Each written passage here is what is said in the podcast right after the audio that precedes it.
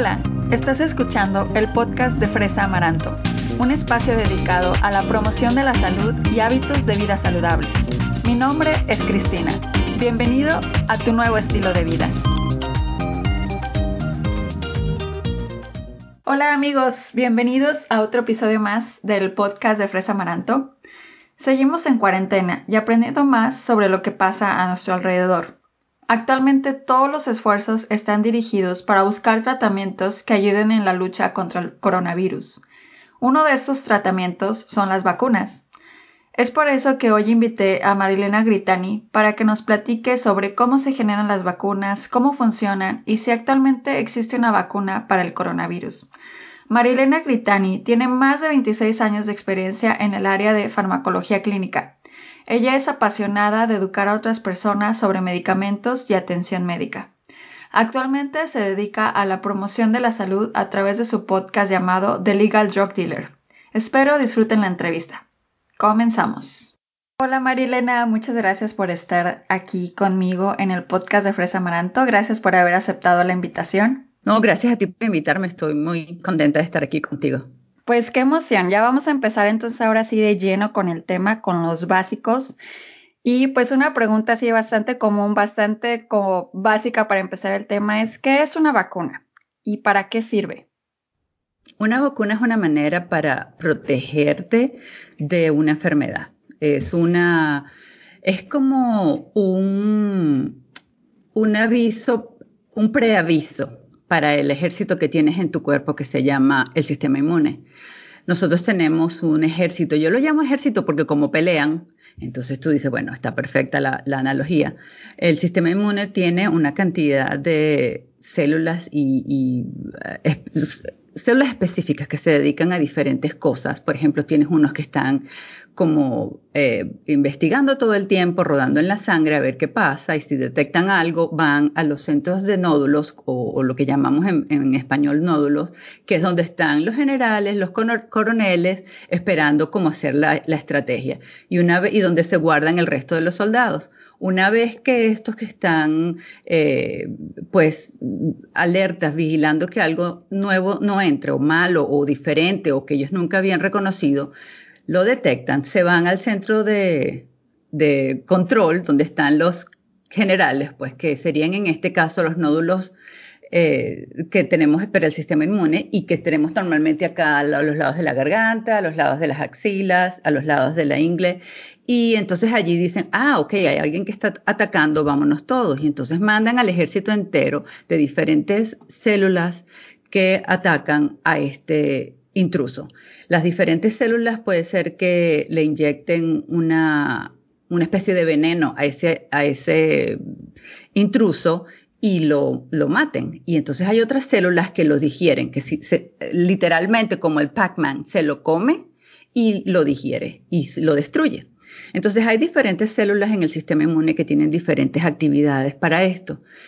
Claro, cuando tú no tienes una noción, cuando el sistema inmune no, no sabe de ese tipo de enemigo que podría venir, entonces lo agarran, sabes, descuidado, como nos ha pasado o como les ha pasado a todas las personas que han sido atacadas por el COVID 19 o por el COVID-19 o por el coronavirus. Sencillamente es un virus que viene de animales, que el ser humano nunca se ha enfrentado a él. Los sistemas inmunes están así como que, bueno, ¿y qué es esto? ¿De dónde salió esto? Y no saben qué hacer ni cómo reaccionar. Cuando tú tienes una vacuna para cualquier enfermedad que te hayas puesto previamente, es como que le dijeras al sistema inmune, miren, este, este hombre es el más buscado si ustedes lo llegan a, ver y a detectar, tenemos que ir con todo el ejército a atacarlo porque va a hacer mucho daño. Entonces, hay algunas personas que tienen un sistema inmune normal, que todo el ejército está en, forma y están bien entrenados y tienen todas las herramientas y entonces cuando y armas, cuando llega el intruso lo atacan perfectamente y no te pasa nada, absolutamente nada, no tienes ni un síntoma el, intruso entra, la bacteria o el virus entra al organismo por cualquier forma que entra y el sistema inmune, el, que está vigilando todo el tiempo, dice, llegó, llegó el que estaba, no sé, la lechina, el sarampión, la rubiola, cualquiera que sea, y dice, vénganse todos. Y como ya ellos todos saben quién es y cómo atacarlo, porque ya la vacuna les avisó, entonces ya ellos saben qué hacer y es mucho más fácil que ellos hayan desarrollado herramientas o en este caso células específicas para atacar a, ese virus que los va a defender de ese intruso. Entonces, haciendo la, analogía con, con las guerras, la vacuna lo que hace es que les dice, mira, esto es algo, es, un, es, una, es una versión atenuada del virus o de la bacteria. Entonces les dicen, aquí la tengo medio dormida, pero estudienla. Entonces el sistema inmune la detecta, la lleva al, sitio donde la tienen que llevar, todo, todo el, sistema inmune, las células que normalmente llegan a atacar, deciden, ok, ¿qué es esto? No, este está atenuado, vamos a verificar cómo es, qué debería, quién debería trabajar, hacen un plan y entonces dicen, tu célula A o tu célula B es el que va a atacar porque somos mejores para este tipo de bacteria. Ellos lo atacan y desaparece. Por eso es que la persona algunas veces tiene los síntomas de la enfermedad cuando te ponen la vacuna. Entonces no quiere decir que te enfermó, quiere decir que entró en una cantidad muy pequeñita en tu cuerpo para decirle al sistema inmune, este es el más buscado, pónganse las pilas, pónganse alerta, entiendan cómo atacarlo porque está atenuado, o sea, está como, como a 2% de su energía y no, no te va a causar una enfermedad grande. con eso es suficiente. Entonces, con, lo, con esta, pues estas pequeñas dosis que se dan en las vacunas, eso es suficiente para que el sistema inmune diga, ok, ya lo reconozco, entonces si se llega a presentar en tu cuerpo, ya como dices, como los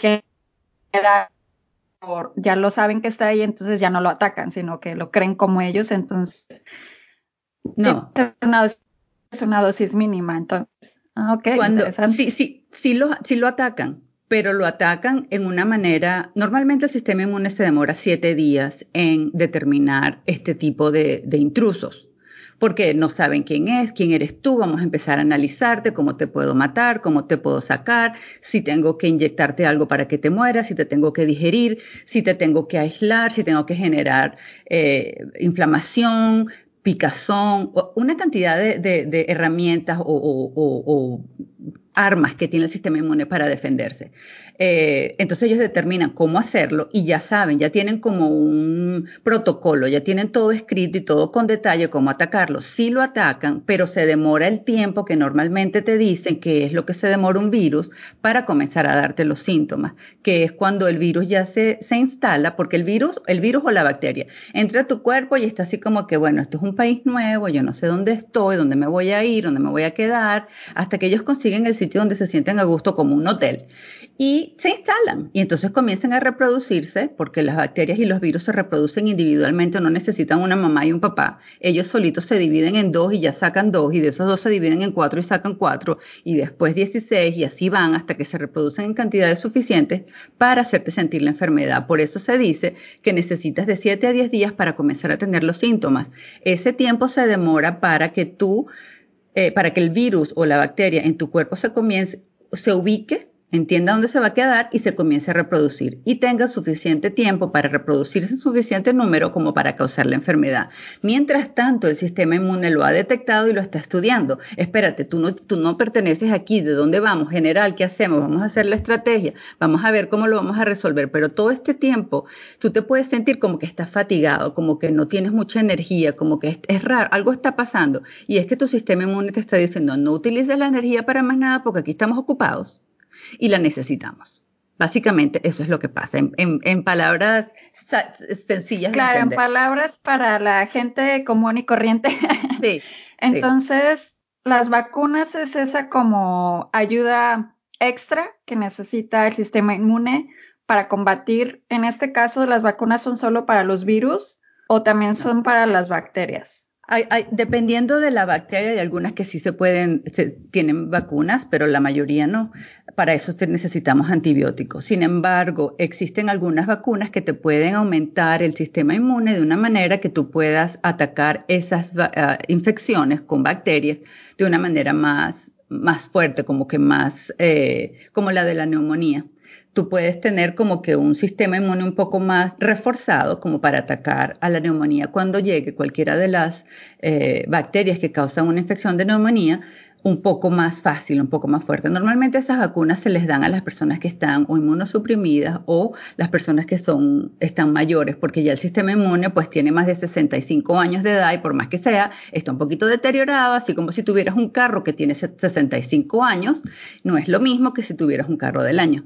Entonces el sistema inmune de una persona adulta necesita un poco más de ayuda o la de un bebé, que el bebé todavía no sabe qué hacer y por eso le ponemos tantas vacunas a los bebés temprano. Y hace falta a pesar de que la gente lo ve como, como maldad, como pobrecito, está recién nacido, ya lo están puyando, ya le están poniendo vacunas.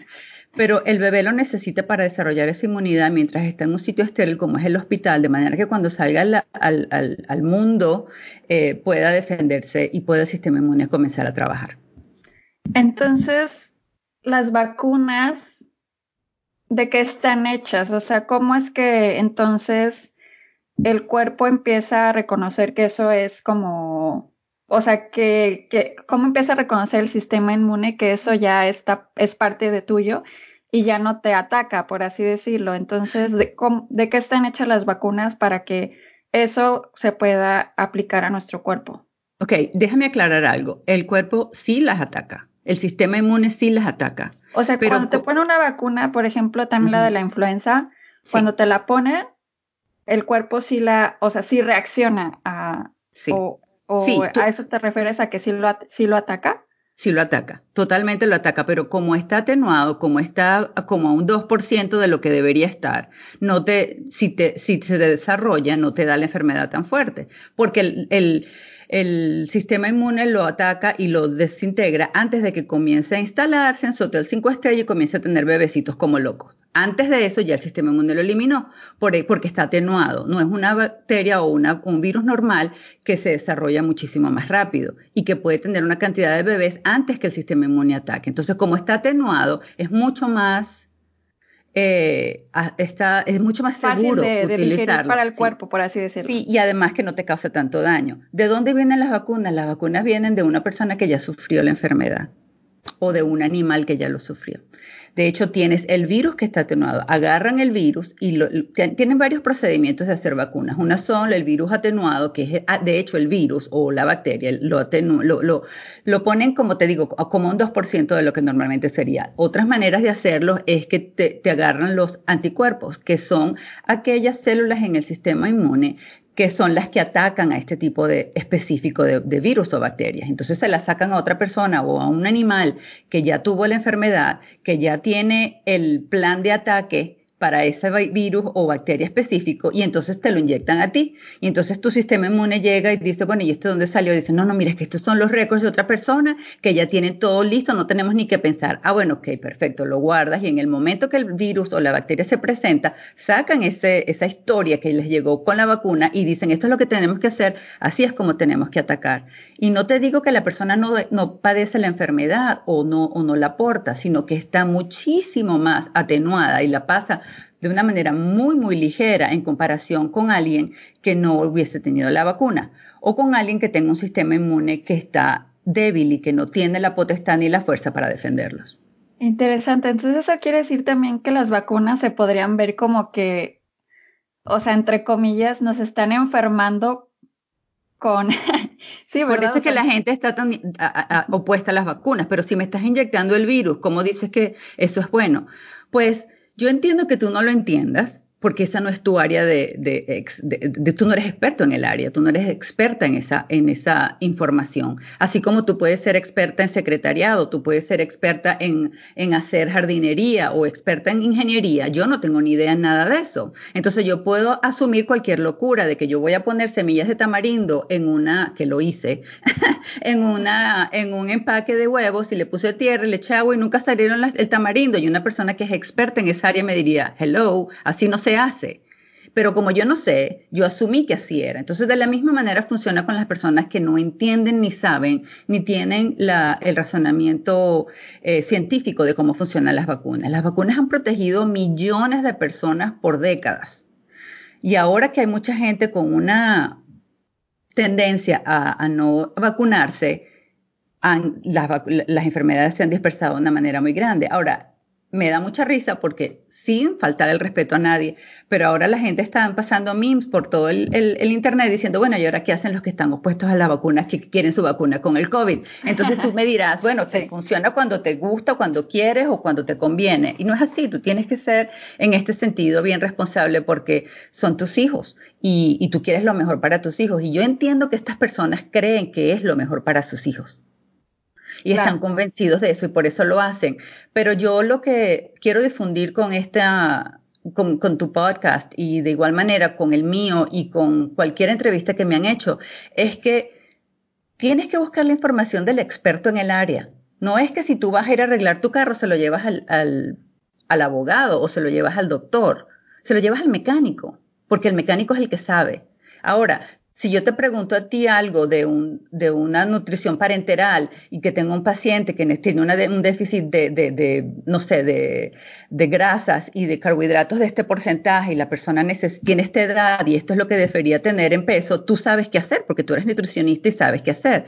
Pero si tú le preguntas lo mismo a, no sé, a un ingeniero de la NASA que manda cohetes al espacio, que se supone que es una persona súper inteligente, te va a decir, ah, ah, yo no sé, yo creo, yo creo que mejor le damos una botella. Y tú dirás, pero estás loco, ¿cómo vas a decir que una botella no se puede? La persona no puede. Tú tienes todo tu razonamiento porque tú eres experta.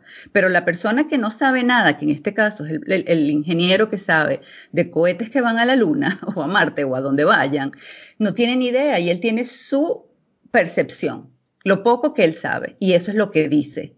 Por eso es que cuando, cuando nos hacen preguntas de cosas que no sabemos a ciencia cierta, debemos ser bien responsables y decir, ¿sabes qué? Yo no sé. Pregúntale a un experto. Y si tú quieres saber, le preguntas a un experto, no le preguntar al vecino o al tío o al cuñado o, al amigo del vecino. ¿Sabes qué? Eh, y perdóname que lo diga de esta manera tan cruda. Yo he tenido pacientes que me dicen, pero en Facebook yo leí que esto es mejor que lo que tú me estás diciendo. Entonces yo les contesto, bueno, entonces tú créele a quien tú quieras, porque además es tu vida y tú, eres tú decides a quién le crees. Sin embargo, yo te quiero preguntar, esa persona tiene ocho años de estudios de farmacología. Esa persona tiene 26 años de experiencia en farmacia clínica. Esa persona ha trabajado en cinco hospitales.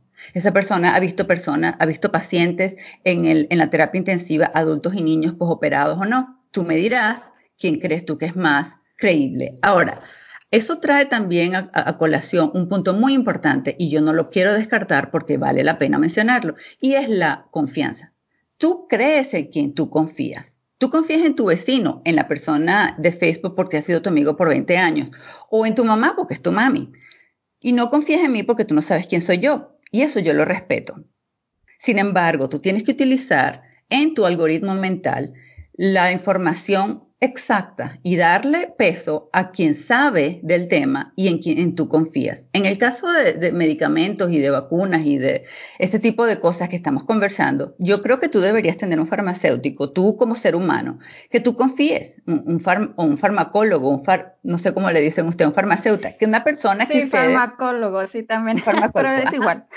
que tú confíes y que tú sabes que cuando tú le hagas cualquier tipo de pregunta, esa persona te va a decir realmente lo que es.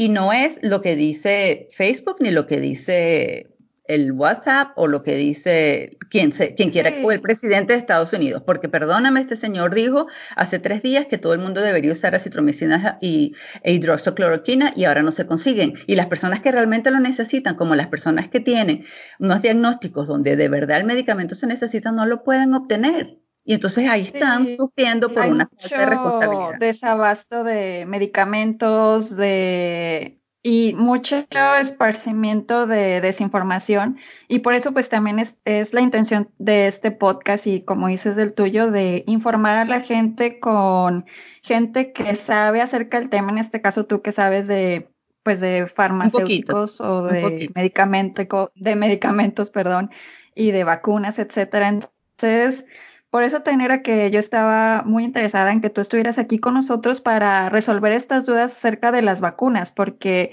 sobre todo con, con esto del coronavirus que, que, está pasando mucho, que, bueno, ¿y por qué no hay un, una, eh, no hay un medicamento ya que, que sí, que ya, que no hay una vacuna que ya podamos usar todos para que ya se quite de, de un momento a otro? Pero eso también era algo que yo eh, te quería preguntar, o sea, las vacunas pues toman tiempo, me imagino, que no, es así como que de un día para otro y también con esto del coronavirus, como creo que a todos nos agarró de sorpresa. Entonces, ¿cómo funciona esto, el proceso de crear una vacuna? Y sobre todo también en, en este tema del coronavirus, o sea, ¿cómo sería también en específico en estos casos en los que hay eh, enfermedades que, que te atacan así de repente? ¿Cómo, ¿Cómo se crea? ¿Cómo es el proceso? Yo trabajé al principio de mi carrera como farmacéutico clínico y además como gerente de producto en una en tres empresas farmacéuticas en Venezuela, eh, tres de las más importantes, de las más grandes. Y tuve la oportunidad no solamente de conversar con los, científicos que desarrollaban estos productos, que también eran algunos farmacéuticos, sino también cómo se hacía. Y es muy interesante cuando tú vas a esa área. Y volvemos al punto, cuando tú no eres experto, tú no tienes idea de lo que pasa. Cuando tú tienes científicos que están dedicados exclusivamente a hacer investigación, son las personas que hacen este tipo de cosas, uno de los que hacen este tipo de cosas.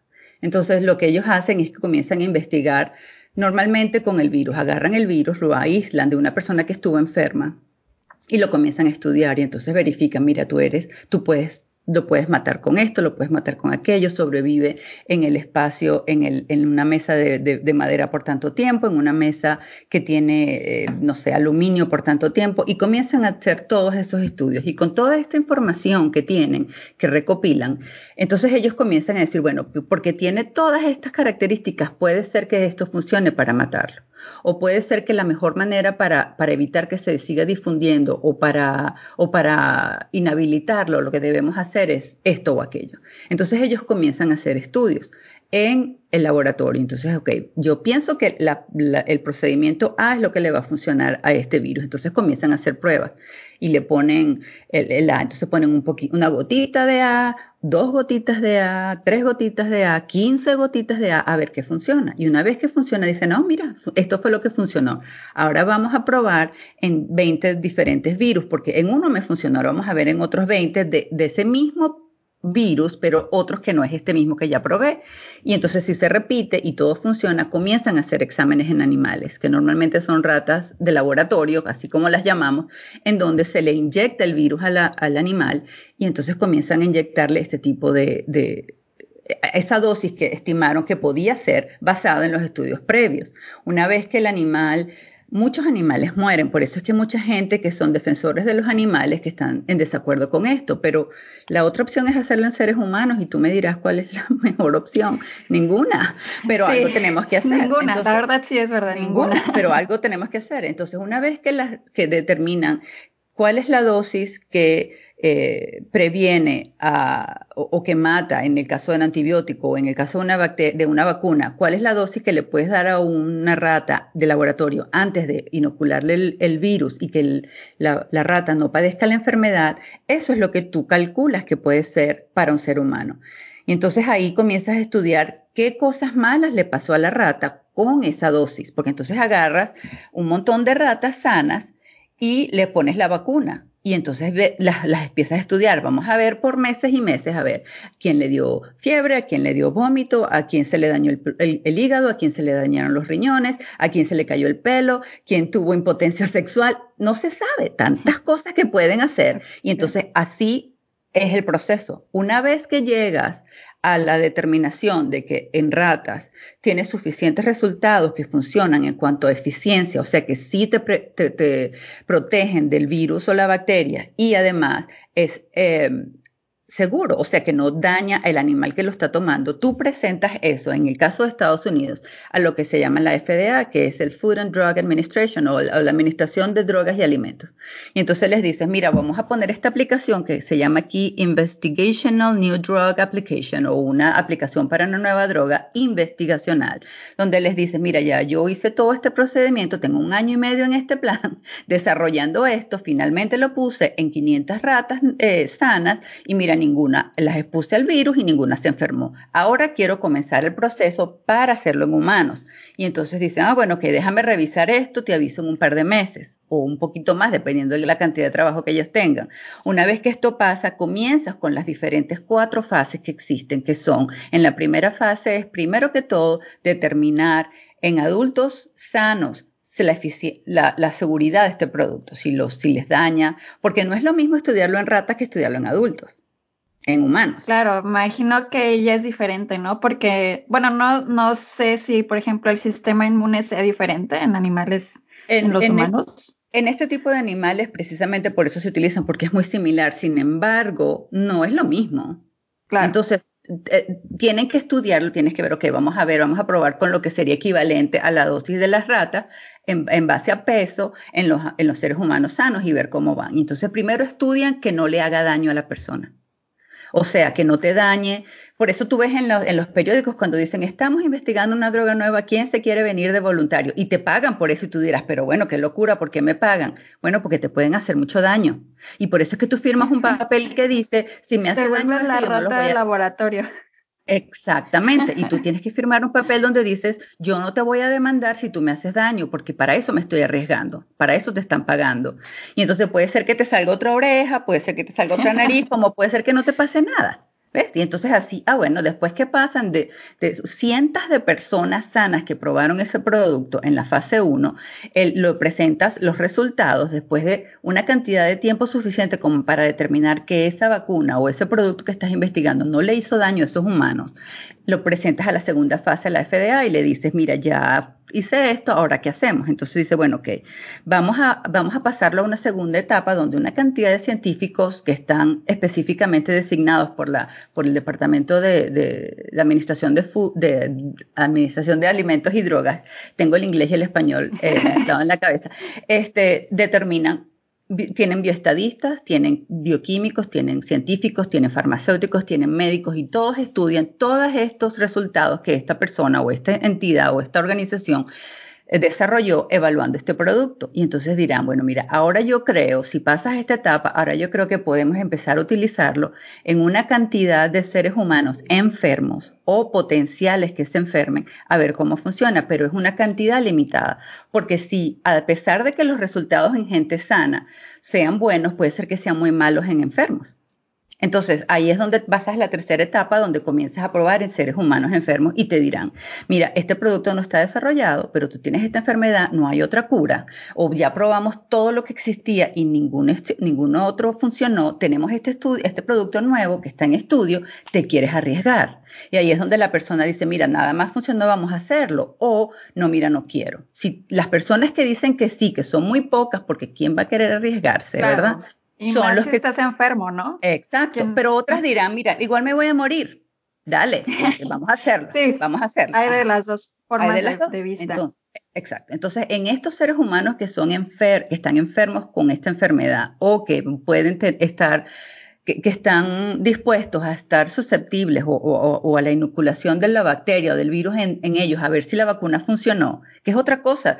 Este, tú no sabes, si es una vacuna, tú eres un ser humano sano y te ponen el virus y puede ser que el virus no te, no te haga nada, pero puede ser que el virus te haga mucho. Por eso es que también es complicado y es largo este proceso. Y entonces comienzas a estudiar cuáles son los resultados, qué te pasó, cómo está tu hígado, cómo está tu sangre. Tienes que venir cada cierto tiempo, te monitorean por una cantidad de meses para verificar cuántas personas murieron, cuántas personas murieron a consecuencia de la enfermedad, cuántas personas murieron a consecuencia del producto, cuántas personas murieron a consecuencia de las complicaciones que el producto dio que, que no, no atacó a la enfermedad. Hay una cantidad de variables que pueden afectar esto. Y entonces allí es donde los estudios clínicos son los que, y las personas expertas en esta área, determinan, mira, aquí hay que hacer este ajuste, aquí hay que quitar esto, aquí hay que poner aquello, o simplemente tenemos que empezar de cero porque todos se murieron o porque todos se enfermaron, o porque el riesgo es muy grande. también ha pasado, o sea, sí ha pasado de que lleguen a ese punto de que todos se murieron y vuelve a empezar todo. señora, Sí, señora, ha pasado.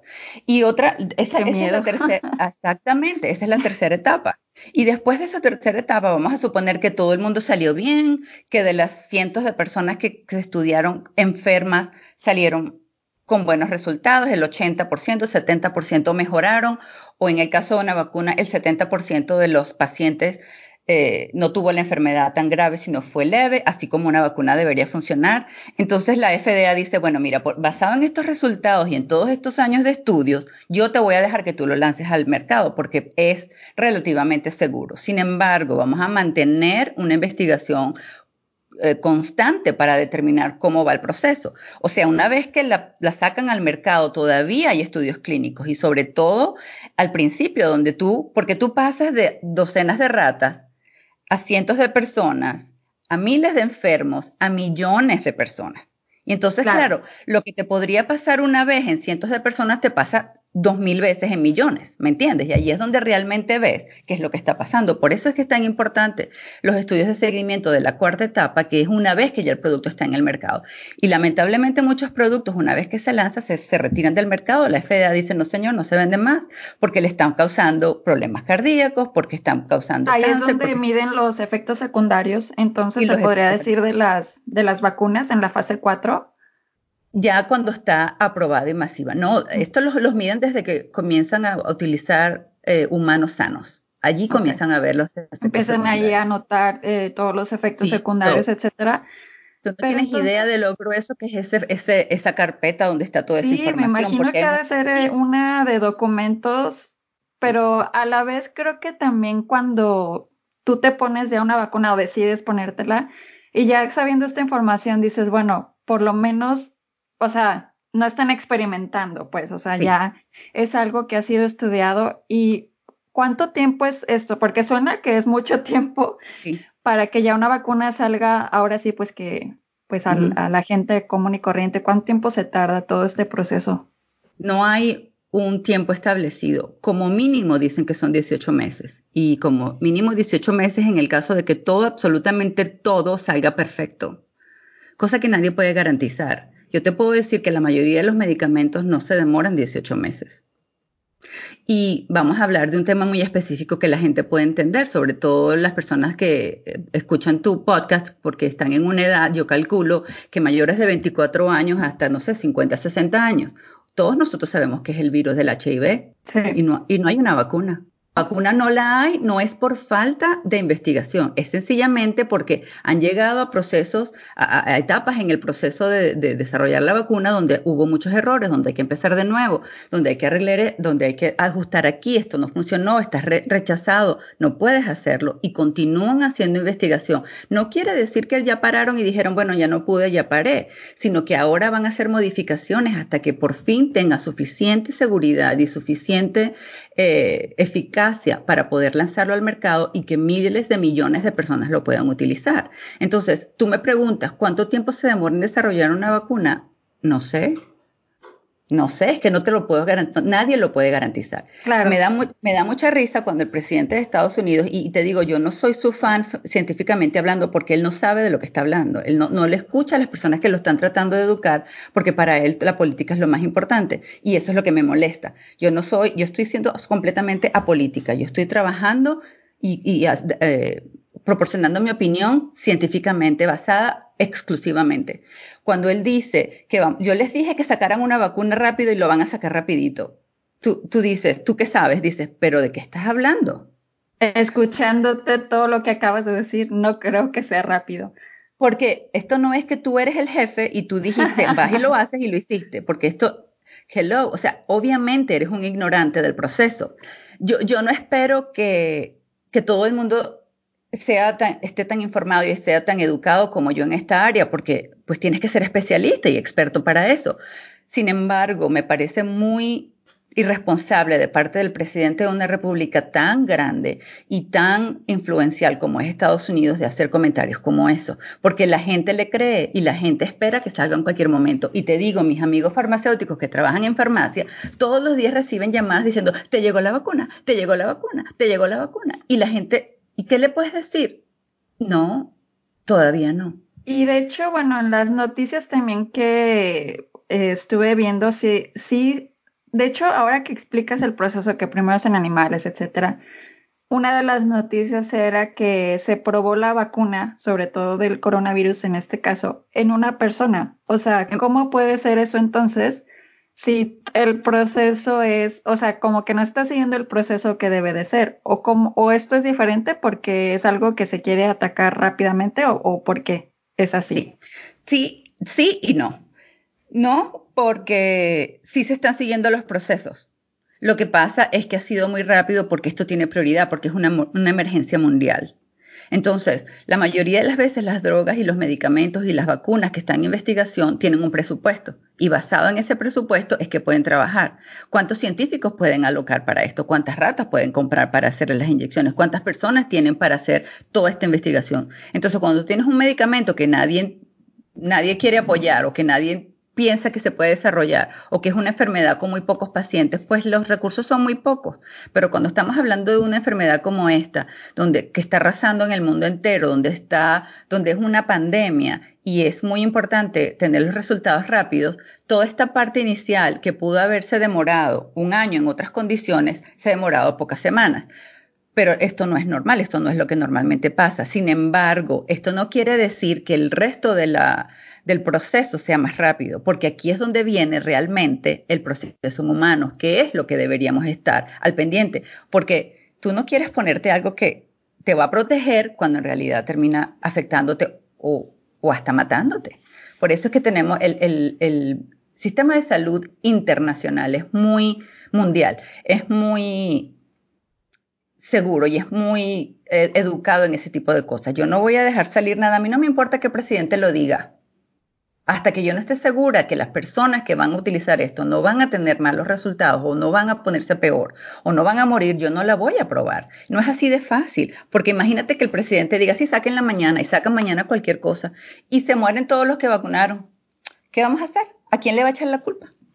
¿Qué vamos a hacer las personas que se murieron? ¿Qué van a hacer los familiares de los que se murieron? Ay, no, pero es que el presidente dijo y no fue así. O sea, es irresponsable. El sistema que existe mundialmente no lo va a aceptar. Cuando tú hablas de un producto que fue aprobado por la FDA, y esto en, medicina es algo que es muy común, tú dices, ok, yo estoy seguro o segura de que este producto va a funcionar, que ha sido estudiado, que ha pasado por todo este proceso, que tiene todas las eh, necesidades, todo lo que se debió haber investigado ha sido tomado en cuenta. Cuando, cuando tú comentas acerca de las personas en Washington que ya recibieron las primeras dosis de la vacuna, es una investigación que se está haciendo con Kaiser Permanente. Entonces ellos lo que hicieron es que tomaron la información que vino de China, porque en China los científicos lo estuvieron estudiando a ver qué podían sacar, porque ellos también quieren la vacuna. Y para ellos esto comenzó en noviembre. O sea, ellos han tenido mucho más tiempo de tener más data que nosotros. Entonces ellos utilizaron esa data y los científicos en ese sentido son bien colaboradores unos con otros porque es salud mundial, se tienen que informar, no hay egoísmo en ese tipo de cosas. Y entonces ellos trabajaron con esa información que le dieron y entonces ahora están en el proceso de que es la primera etapa de las cuatro, la primera, donde están trabajando con pacientes sanos, con personas sanas y utilizando diferentes dosis a ver cuál es la que funciona. Entonces, a estas personas se les está inoculando la vacuna, hay que esperar una cantidad de tiempo, tendrán ellos sus protocolos que no lo sé, puede ser que esperan una semana, puede ser que esperan un mes, puede ser que esperan seis meses, que el sistema inmune se, active y entonces tenga su plan de ataque para este, este virus en especial y entonces los exponen al virus. A ver cómo les va esas personas pueden ser enfermas, se pueden enfermar muy feo, ¿sabes? Están en un alto riesgo, pero ellos se sienten responsables y sienten que están haciendo algo por la humanidad y yo la verdad los aplaudo y los felicito por, por, ser tan uh, valientes. Sin embargo, es, no, no, quiere decir que ya la vacuna existe. Entonces, así como oyéndote y, viendo cómo está la situación, pues todavía falta para tener una vacuna contra el coronavirus y como dices, también que, sea eficaz y que realmente no vaya a tener efectos secundarios muy caóticos en nuestro cuerpo. Entonces, eh, pues todavía no estamos en ese punto. No. Y lo que mencionabas antes, que decías que si, aunque la FDA diga que ya está lista para que la gente la utilice, entonces desde tu punto de vista, ¿cuándo recomiendas o cuando dices, ok, sí, ya confío en que la vacuna no me va a matar o no me va a hacer nada? Una vez que la FDA lo apruebe. ¿Cómo lo sabes? Una vez que la, FDA, lo aprueba. Ok, cuando ya la FDA lo dice, ahí sí ya puedes decir, eh, confío en que no me, voy a, no me va a pasar nada con mis ojos cerrados. Ahora, ah, before, óyeme a mí porque es que el inglés se me sale. Este, antes de que la FDA apruebe algo, no, solamente aprueba las investigaciones científicas y los resultados, sino también aprueba el laboratorio donde se van a hacer tienen que estar seguros de que sean absolutamente estéril, donde hay una cantidad de procedimientos que son seguidos para eh, que, para, eh, que son exigidos por la FDA para probar este tipo de laboratorios. No es fácil, no es fácil ni es rápido. Sin embargo, es posible. Ahora, hay una alternativa y no quiero poner esto como que es más rápido, sin embargo, es un aliciente. No sé si esa palabra se entiende, pero es un aliciente. es que lo que están haciendo ahora es que están utilizando la, la sangre de las personas que ya tuvieron la enfermedad y sobrevivieron y están utilizando el sistema inmune de estas personas, aislando esas partes del, sistema inmune que ya saben que tienen ya el, programa de cómo defenderse de este virus para inyectárselo a las personas que están en, probablemente se puedan enfermar como una vacuna para prevenirlo. Esto solamente se hace por ahora hasta que no esté súper aprobado y súper estudiado en personas que quieran aceptarlo y normalmente utilizan solamente personas que están en el área de la salud, porque son los que tienen el más alto índice de probabilidad de que se infecten. Porque son los que están tratando a los pacientes Eso Sí no, nunca lo había escuchado. Es una buena alternativa, pero sí, eh, todavía está como que, pues, en proceso. Bueno, cualquiera de las dos cosas está como que en proceso, la vacuna, esto, entonces, por el momento, lo único que queda es pues la, protección, seguir las recomendaciones sanitarias, de lavarse las manos, etcétera. Como mencionabas también hace rato, que es una cosa que también quisiera hablar, que es importante, son los mitos de las vacunas. Como bien lo decías, hay mucha gente que le tiene miedo a las vacunas porque dices, me vas a enfermar y, y pues me van a, o sea, me va a dar la enfermedad como de estas eh, noticias muy famosas que fueron hace algunos años atrás, que es que las vacunas causaban autismo. Entonces, también, ¿qué nos puedes decir al respecto sobre todas estas cosas que se escuchan y si son verdad, son falsas? Yo te puedo dar mi opinión personal porque yo no soy experta en, en el área y te puedo decir lo poco que yo sé. Eh, yo no, yo Personalmente no creo que sea así y cuando hablan de que son las vacunas, no hablan específicamente de la vacuna, sino hablan de los preservativos y otros ingredientes que se le pone a la vacuna para hacerla estable, estable o para que dure más tiempo. No es precisamente el virus o atenuado o la bacteria atenuada lo que causa, lo que le dicen ellos que causa el autismo, sino otros factores. Nosotros sabemos que existen muchas personas que hablan de lo que son las, las conspiraciones y, sabes, todo tiene un, un, razonamiento satánico y malvado y negativo. Y yo entiendo, yo lo respeto, yo no voy a discutir ese punto porque no es mi área de, de, de experticia. Sin embargo, yo te puedo decir que mis niños están vacunados y yo estoy vacunada y mi esposo también porque yo sí creo que funciona. Ahora, la, irresponsabilidad con esto viene en los momentos en que este tipo de personas que han decidido no vacunar a sus hijos tratan en la mayoría de estar juntos porque hacen comunidad. Es decir, todas las personas que están opuestas a vacunas se juntan porque son tienen cosas en común y los niñitos juegan juntos y las familias se reúnen y tienen clubes y qué sé yo qué cosa. El problema viene que cuando uno de esos niños se infecta con una enfermedad o una bacteria o una vacuna que para cualquier niño vacunado sería una tontería, ese niño se enferma muy feo. Y como no tiene ninguna, ninguna inmunidad, no tiene ninguna vacuna, al igual que el resto de los niñitos, cuando eso se dispersa allí, pasa como con el coronavirus, que todo el mundo se infectó y se dispersa muy rápido porque el sistema inmune de, los, de estos niñitos está como que, ¿qué es esto? Yo no sé, nunca lo he visto, no sé qué hacer, por dónde empiezo, todos se ponen en un caos y lamentablemente como los niños son pues un poco... Eh, sus cuerpecitos, pues a pesar de que se sanan muy rápido, no son tan fuertes como los de un adulto, ellos son los que sufren las consecuencias más grandes. Y yo he visto, desafortunadamente, y me da mucha tristeza decirlo, pacientes pacientes que están muy mal por algunas de estas enfermedades que se deberían estar erradicadas por, gracias a las vacunas, que los niñitos están pasando por un momento muy difícil y los papás le dicen, bueno, sí, sí, ponle la vacuna. Sí, pero ya es muy tarde. Ya no se puede.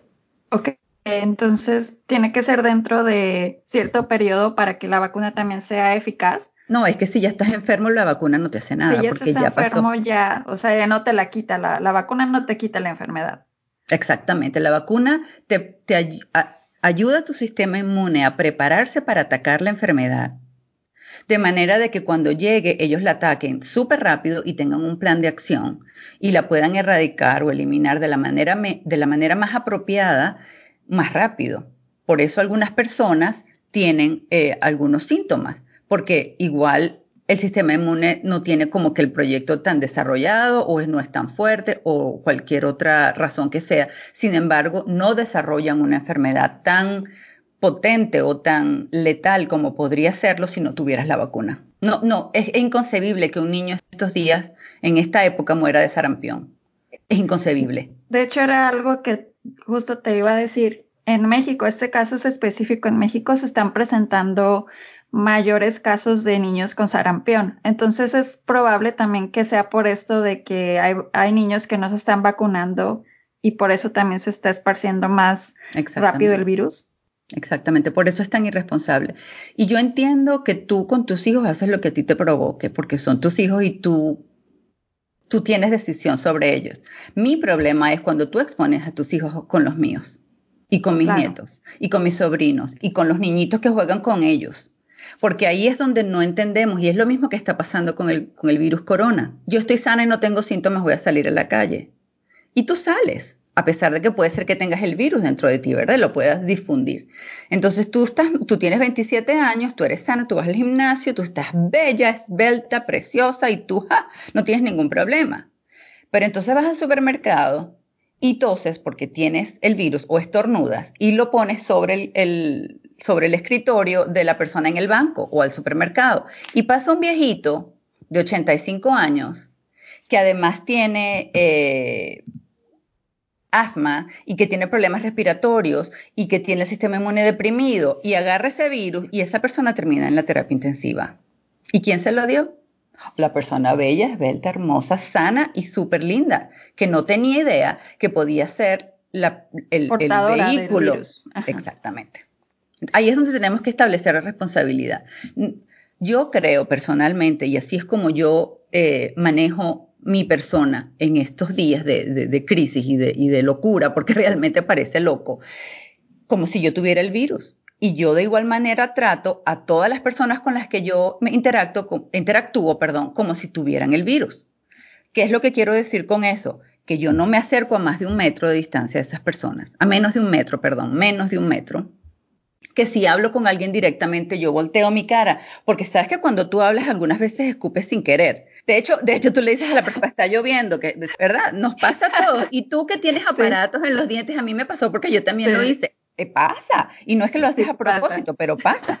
Entonces, si tú tienes el virus y eso, y eso haces y, y, y, le cae a la persona en el ojo, en la nariz o en la boca, o en un sitio donde ellos tocan con sus manos y luego se lo llevan a los ojos, la nariz o la boca, el virus entra, porque es que esos virus son más fuertes que, que bueno, que la pena dolorosa. Entonces, en, entran y te infectan. Entonces, ahí es donde tú tienes que decir, espérate, si voy a hablar contigo porque tú no tienes conciencia de lo que es la distancia social o no tienes información porque eres ignorante, en ese sentido, pero yo sí estoy informada, yo voy a hablar contigo así y lo que estoy tratando de hacer para los que no nos pueden ver es que yo voy a voltear mi cara, que no esté de frente a la cara de Cristina. Con esto lo que estoy haciendo es que si de cualquier manera yo, mi saliva sale de mi boca, va a salir hacia un área que no le va a caer directamente a ella en su cara, ni en el área donde ella va a poner sus manos. Es lo que hablamos así como que si tuviéramos mal aliento, ¿sabes? Así como cuando estás recién levantado que no te has lavado los dientes. Así, así hablas con la gente. No, bueno, tú sabes, este, te voy a hablar de la vida. Tal cual. Entonces, sí. así, cualquier cosa que sale de tu boca no le va a salir a la persona, ¿ok? Si eso lo hacemos todos, ya por ahí sacamos una cantidad muy grande del riesgo de contagio. La otra cosa es que como el virus no se queda en el aire, en la saliva, porque la saliva pesa y cae, así como un spray de agua cuando, cuando agarras un atomizador que cae y cae en la superficie y todo se moja, es allí es donde está el virus, en las superficies. Entonces, esas superficies que tienen alto contacto con mucha gente que viene, por ejemplo, los, en los bancos donde hay mucha gente, o las oficinas donde vienen personas, o las cajas de los, de los supermercados, o las tiendas, o las farmacias, tienen que ser limpiadas constantemente porque probablemente esté allí. Entonces, lo que te recomiendas es que no lo toques, porque al tú tocarlo te queda en tus manos y en tus manos te los puedes pasar a tu boca, a tu nariz, a tus ojos sin que te des cuenta. Y es tan fácil, la verdad, eh, pues tocar cosas y luego tocarte la cara. Es como que no lo piensas. Porque es tu pues, normal. yo ahora con esto de, de, que tienes que lavar las manos, ser muy consistente con eso, me doy cuenta que realmente, o sea, las manos están en todos lados, o sea, como que como que estoy siendo muy consciente de todo lo que toco, o sea, de todo lo que no nos damos cuenta que son potenciales fuentes de riesgo para nosotros. Entonces, pues sí, o sea, no queda más que lavarte bien las manos y realmente seguir así como que todo el proceso del lavado correcto de manos, porque no es nada más lavártelas por cinco segundos, ¿verdad? Es todo un proceso que ya está bastante bien explicado por muchos medios que la gente puede consultar también. Inclusive tú también tienes un eh, canal de YouTube que la gente puede ir y, y seguirte y verte ajá, y aprender entenderlo. De hecho, eso, eso quería eh, acotar, si no lo mencionabas. Fíjate, una de las cosas buenas que está sacando este virus es eso, que está haciendo a la gente más consciente. Yo creo que gracias a la experiencia que hemos tenido con este virus, cuando llegue la época de la gripe o la gripa o el virus influenza, que va a llegar en, el invierno otra vez, cuando los países que tienen las, estaciones como en Estados Unidos llegan en octubre, en septiembre, vamos a estar vamos a estar más protegidos, vamos a tener menos casos de influenza, porque las personas van a estar más conscientes y ya van a aprender gracias a lo que pasó con este virus. No estoy diciendo que estoy agradeciendo al virus que apareció para nada, porque esto ha sido horroroso. La cantidad de muertos en, en el país donde nació mi papá, que es Italia, ha sido devastadora. Sin embargo, algo bueno de todo lo malo sale. Y en este caso es eso. yo tengo amigos que son hombres que van al baño y dicen, nunca había visto tanto hombre lavándose las manos después que hace chichi. Y tú, bueno, qué bueno que están aprendiendo. Y volviendo, volviendo al punto que estás comentando acerca de los virus que grabé en, YouTube. Yo tengo 49 años de edad y soy una mujer... Eh, eh, muy, muy privada. Yo mis cosas personales yo no las divulgo, a mí yo no quiero que nadie me vea. Eh, para mí eso es mi, mi, mi, mi, privacidad es muy importante. Sin embargo, en estos días, con estas circunstancias y esta situación, yo decidí que yo tenía que salir de, esa, de ese cocoon, de, ese, de, ese, de esa concha o esa, o esa esquina donde estaba escondida y proporcionar información. En mi caso, yo estoy certificada en Estados Unidos para hacer lo que se llama mezclas endovenosas, que son aquellas mezclas estériles que se utilizan directamente en la vena de los pacientes que están en el hospital. Para eso tienes que ir por, a tomar una clase por 40 horas y hacer 40 horas además de entrenamiento supervisado y además un examen. Entonces, cuando una persona está certificada en eso, tú puedes estar seguro que sabe qué hacer y cómo hacerlo. Así es como yo aprendí a lavarme las manos, así es como aprendí a utilizar guantes, así es como aprendí a utilizar eh, eh, máscaras y cómo vestirme y cómo protegerme, como salen todas estas personas con esos eh, sistemas de protección impresionantes que ves en la televisión. No, no es que tú te lo pones y ya, tú todo tiene un proceso y algunas cosas se ponen, los zapatos se ponen primero, después te lavas las manos, los zapatos se ponen de último, el gorro, la cabeza, o sea, una cantidad de cosas que tú tienes que tener en cuenta.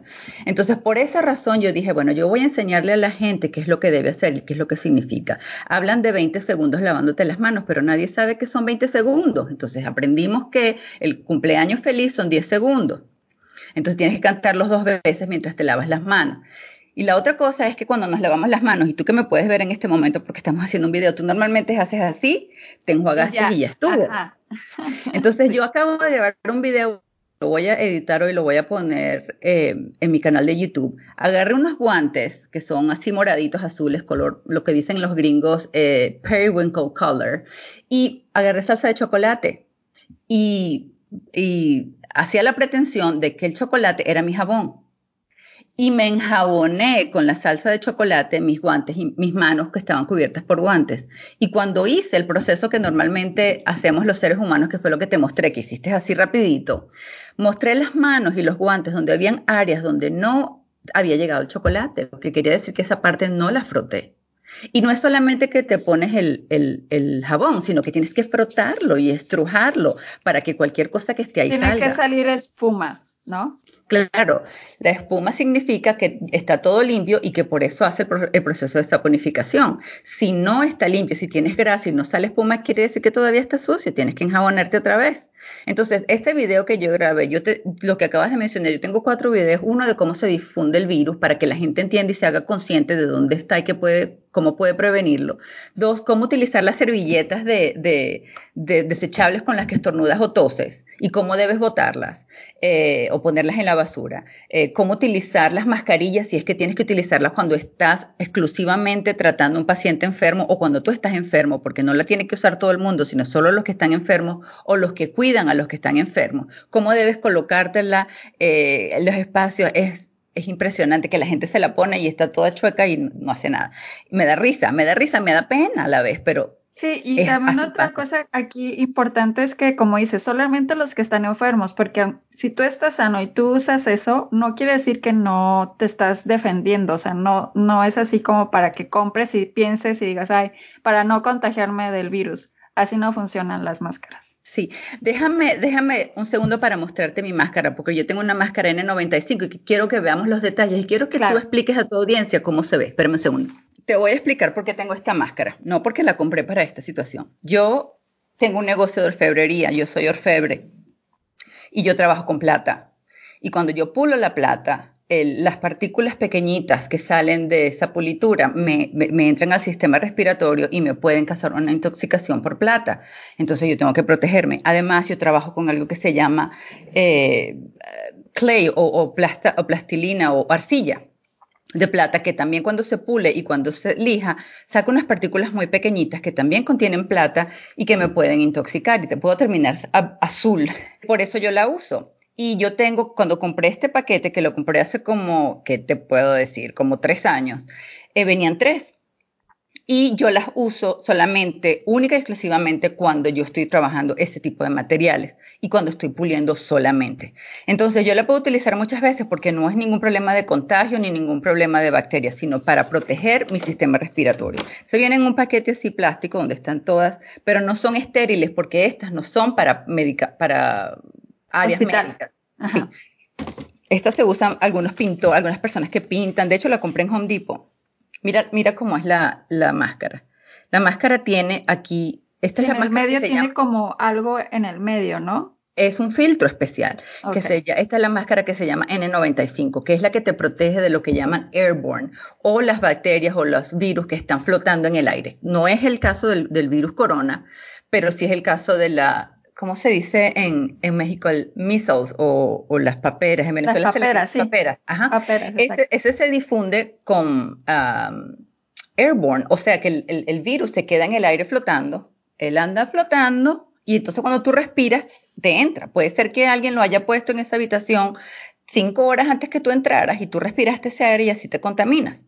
Por eso es que este tipo de, de filtros son importantes para eso, porque tienen una lo único que pasa por allí es tan chirriquitiquitiquitiquitico que no hay manera de contaminarse. La otra parte es esta parte metálica que está aquí, que tú la puedes ver, que así es como te ajustas la nariz. Y si tú lo ves en mi video vas a entenderlo, porque si tú te la pones así, mira, aquí te quedan espacios por donde te entra el aire y por donde entra también. Entonces es como para ajustártela a la nariz. Exacto. Entonces la idea con este tipo de máscaras N95, que además tienen dos eh, elásticos en ellos es para que te lo que hace para que te selle la cara y no entre aire de ninguna manera por la nariz o por la boca. Entonces con estas máscaras tú te, te cubres la boca y la nariz. Literalmente lo, te lo voy a mostrar, es así.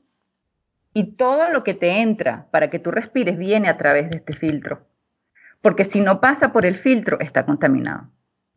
Estas son las máscaras que utilizan las personas que están en los hospitales tratando a pacientes con esta enfermedad. Y Estas son, las, que se han acabado también, que ahorita hay escasez de esas máscaras porque la gente empezó a comprar en pánico y la gente que realmente la necesita, que son las de los hospitales, pues se quedaron sin ellas o las personas que son positivas para la enfermedad o para el virus, pero que no quieren contagiar a nadie, no pueden utilizarlo porque el filtro funciona de las dos maneras. El filtro funciona hacia afuera, o sea, si yo hablo con esto, no sale nada que sea virus porque se quedó en el filtro. Y si yo, y si tú, y si yo estoy respirando en el área donde tú estás hablando, si estés súper cerca, que es cuando tú estás tratando a un paciente, tú no tratas a un paciente de lejos a un metro y medio de distancia, tú estás cerquita y estando cerquita, por supuesto, te cae la saliva y allí es donde necesitas la máscara. Me, me, me llena muchísimo de tristeza que las máscaras estén, eh, se las estén robando, estén desapareciendo de los hospitales. Allí es donde estamos tratando de cuidar a las personas que necesitan cuidarse. El que esté con máscaras en la calle, que no, no tenga la enfermedad, no tenga inmunosupresión, no tenga el virus o no tenga asma o no tenga alto riesgo para contraer la, la enfermedad, es un ignorante. Sí, no tiene caso es utilizar y además como dices, no las usan correctamente, o sea, si las compran y las utilizan, no las utilizan correctamente. Entonces, he visto fotos de gente que se pone de las máscaras que utilizan las personas que hacen las uñas, que también ah, usan máscaras para protegerse de todas esas esos, uh, micropartículas que sacan cuando están puliendo o lijando la uña, literalmente es lo que hacen. Se ponen hasta siete de esas máscaras. No importa cuántas máscaras te pongas, porque los huequitos que tiene ese papel son tan grandes que el virus pasa como que estuviera por una resbaladiza. ¡Uh! No le importa, pasa sin problema. Bueno, con esta situación se han, generado muchos memes o memes en inglés. Pero hablando de esto de las máscaras, hay un meme de una señora, eh, esto me lo pasaron de, de, México, una señora que tiene como la máscara, pero en lugar de hacerle una máscara, es este, esta cosa con la que lavas los trastes, no sé cómo se llama. Una esponja, exactamente. la trae puesta, cubriéndose la boca. Mira, yo te voy a decir algo que, Obviamente, pues es como dices, la gente no sabe. A lo mejor a veces no sabe porque pues no tiene a su alcance la información. Eso también es importante. A lo mejor no porque lo haga adrede, sino simplemente porque no sabe. O sea, no. Yo por eso no estoy culpando a nadie ni estoy criticando a nadie. La gente hace lo que ellos creen. Por eso lo que te decía al principio de la conversación es busquen la información desde los expertos. Porque si tú no eres experto en el área, tú no sabes. Entonces averigua, estudia, entiende y entonces haz lo que dicen los expertos, no el vecino, ni la prima, ni el cuñado, ni el amigo. Ahora, una cosa que quería decir con respecto a las, máscaras. Hay algunas personas que mentalmente se afectan por no tener máscara. Yo eso lo entiendo porque la psyche en este momento juega un, rol impresionantemente importante usa las máscaras de tela que está haciendo la gente. Hay millones de, sitios y de grupos en, Facebook donde la gente te está dando los em, patrones para hacer estas máscaras. Ponte una máscara de tela. No tienes nada, no estás enfermo, simplemente quieres darte como que un, un poquito de calma porque te sientes agobiado por la situación. Ponte una máscara de tela, que además son más lindas y no le estás quitando nada a nadie, ¿verdad? Y entonces así si te quitas ese problema que tienes mental, pero no afectas al sistema de salud que está tan aporreado, tan, tan, tan golpeado estos días. Yo tengo millones, miles de amigos que trabajan en, en, hospitales. Y hablo de miles porque cada hospital tiene de 2 a 5 mil empleados. Y yo he trabajado en ocho hospitales. Y solamente pensar los que están, las enfermeras que están en la emergencia, los doctores que están en la emergencia, expuestos cada día para ayudar a los pacientes, mira, me, me, me, me deprimo, me, me, pongo a pensar, Dios y que las personas vayan y se roben las, las, mascarillas de estas, de estas enfermeras y estos médicos, mira, me parte el alma. Yo creo que deberíamos ser más, menos egoístas y pensar más en lo que es el, el, la comunidad. Yo entiendo que cada uno tiene que hacer eh, autopreservación, pero háganlo conscientemente y, y, y estudien y, y edúquense antes de tomar decisiones. Claro, ser responsables no porque tú no, porque como, como bien decías en el caso anterior de que si eres una joven de 27 años, o sea, no, o sea, no nada más es por tu propio bien, sino por el bien común. O sea, ser buen ciudadano, una persona responsable, porque aunque tú no lo sepas, puede ser que tengas, seas portadora del virus y pues lo estés ahí como que esparciendo por todos lados. Entonces yo creo que esa es una palabra clave, el ser responsable, y escuchar y seguir las recomendaciones que se nos hacen y sobre todo pues seguir la cuarentena porque también hay gente que no, que no hace caso y sigue saliendo porque pues quiere salir o cree que son vacaciones cuando en realidad no lo son. Entonces, así así fue que como así fue como comenzó las personas que salieron de Wuhan, que estaban allí viajando de negocios o de vacaciones o que vinieron a otros países de visita, ellos no dispersaron la enfermedad por gusto y porque son malvados. Simplemente no sabían. Y así fue como se dispersó. Entonces no podemos culpar a nadie, pero ahora que ya sabemos, es irresponsable que no, no te cuides y que no pienses en los demás. Y no vale la pena que Italia y España y, China estén en, cuarentena si el resto del mundo no está, porque va a continuar esta enfermedad. El que estaba aquí no estaba en cuarentena y fue para allá y la llevó otra vez y comenzó todo de nuevo. Entonces, lo que debería haber es una cuarentena mundial. Muy interesante esta conversación. Entonces, ya para finalizar, toda esta, eh, esta plática que de verdad ha sido bastante constructiva, bastante informativa para la gente y que espero que, les esté sirviendo a todos los que nos están escuchando. Me gustaría saber cuáles son tus pensamientos finales al, respecto de este tema, que, cuál es el mensaje que le quieres dar a la audiencia de Fresa Amaranto. Lo que quisiera que todos estuviéramos conscientes es de que debemos ser parte de la solución y no del problema. Teniendo, manteniendo la distancia, hablando con otras personas eh, como si tuviéramos mal aliento, tosiendo y estornudando eh, bajo, tu, bajo el brazo, hacia tu axila, eh, limpiando las superficies, no tocando nada y manteniéndote en tu casa en cuarentena. Eso es ser parte de la solución y no parte del problema. No porque no tengas síntomas o no porque no te sientas tan mal, no, no es tu responsabilidad. Eh, si la es, todos somos seres, todos estamos en este, en este mismo, en esta misma circunstancia, independientemente de que seas blanco, amarillo, verde, rosado, no importa. Ni de qué país, ni de qué religión, ni de qué cultura. Todos estamos en el mismo sitio en el planeta Tierra y vamos a ser conscientes y responsables de que lo que tú hagas se va a reflejar en tu familia, en tus hijos y lo que los demás hagan en la tuya. Entonces, haz para otros lo que te gustaría que hicieran para ti. Excelente mensaje. Definitivamente ha sido una plática bastante enriquecedora. Estoy muy agradecida de que hayas estado aquí con, conmigo y compartiendo toda la información que estoy segura que a muchísima gente le va a servir y sobre todo aprender, porque yo también era el tema de relacionado de las vacunas, era un tema que el cual yo estaba muy interesada de aprender y sobre todo ahora con esto del coronavirus, pues también todavía más en saber cómo se puede manejar esta pandemia que actualmente estamos viviendo. Y por último, me gustaría que nos compartieras dónde puede escucharte la gente, dónde puede ir a leerte, en fin, tus redes sociales, etcétera. Gracias, gracias por darme la oportunidad. Bueno, yo todo lo que tengo en las redes sociales es en base, es en inglés y mayormente y se llama The Legal Drug Dealer o el vendedor de drogas legal, porque soy farmacéutico. Me encanta ese nombre. Sí, porque soy farmacéutico y entonces legalmente puedo vender drogas, no de aquellas drogas que están pensando, sino de las legales, los medicamentos, también son drogas y también hacen daño. Entonces, yo este, soy farmacéutico en Venezuela y también lo soy en Estados Unidos y tengo licencia en cinco estados aquí en Estados Unidos. Entonces, yo realmente soy un vendedor de drogas legal. Por eso es mi nombre en las redes sociales, eh, The Legal Drug Dealer. Y en mi página web es thelegaldrugdealer.com o .com. Mi, mi, podcast se llama The Legal Drug Dealer Podcast y está en todas las uh, diferentes plataformas. Estoy en en, no sé, en, iTunes, en Spotify, en todas.